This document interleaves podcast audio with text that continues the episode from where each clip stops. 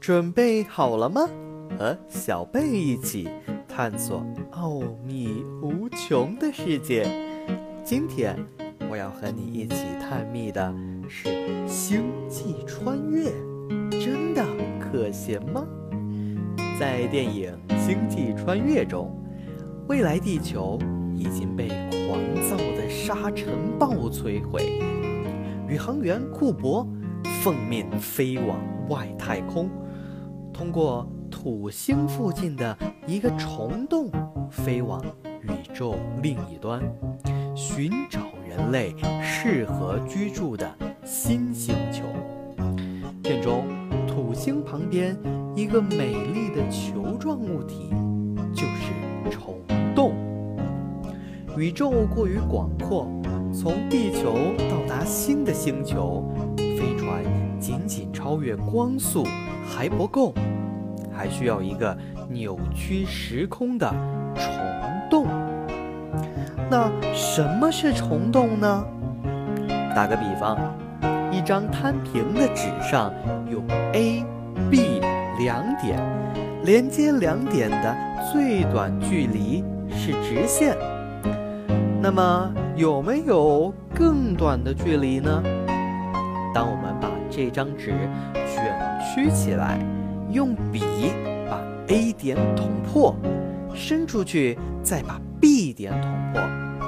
只要纸的卷曲度够大，那么将 A 点与 B 点相连的距离呢，就可以比平面上的直线距离还要短，甚至短得多。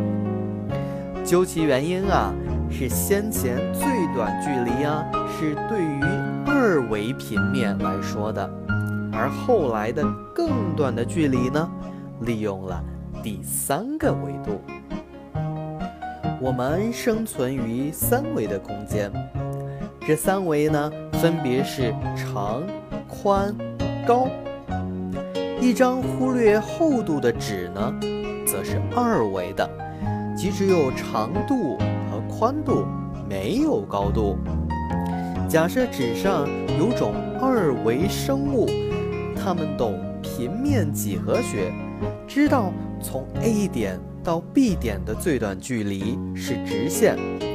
然而有一天啊，一支空心的笔将卷曲的纸戳破，把 A、B 两点连通，这就是二维世界的虫洞。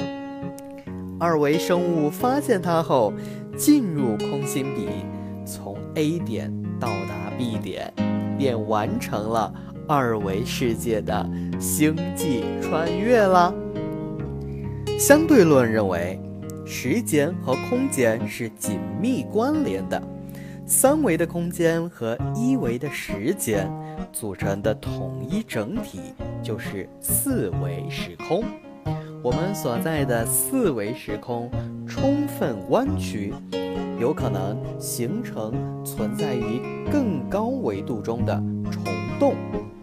穿越虫洞，就能以远比通常的直线运动迅疾得多的方式，从宇宙的一处到达另一处。虫洞不但是星际穿越的管道。还可能是间隧道。实验已证明，在强引力场或高速运动状态下，时间流逝会变慢。卞留林解释说，如果 A 点和 B 点相距二十光年，而虫洞让人用一年时间就从 A 点到达 B 点，那么。它就超越了光速，比光运动的更快，让人能够追上已逝去的光景，重建早先的情景，也就是回到了过去。哈哈，世界真奇妙！别忘了下周和小贝一起继续探秘。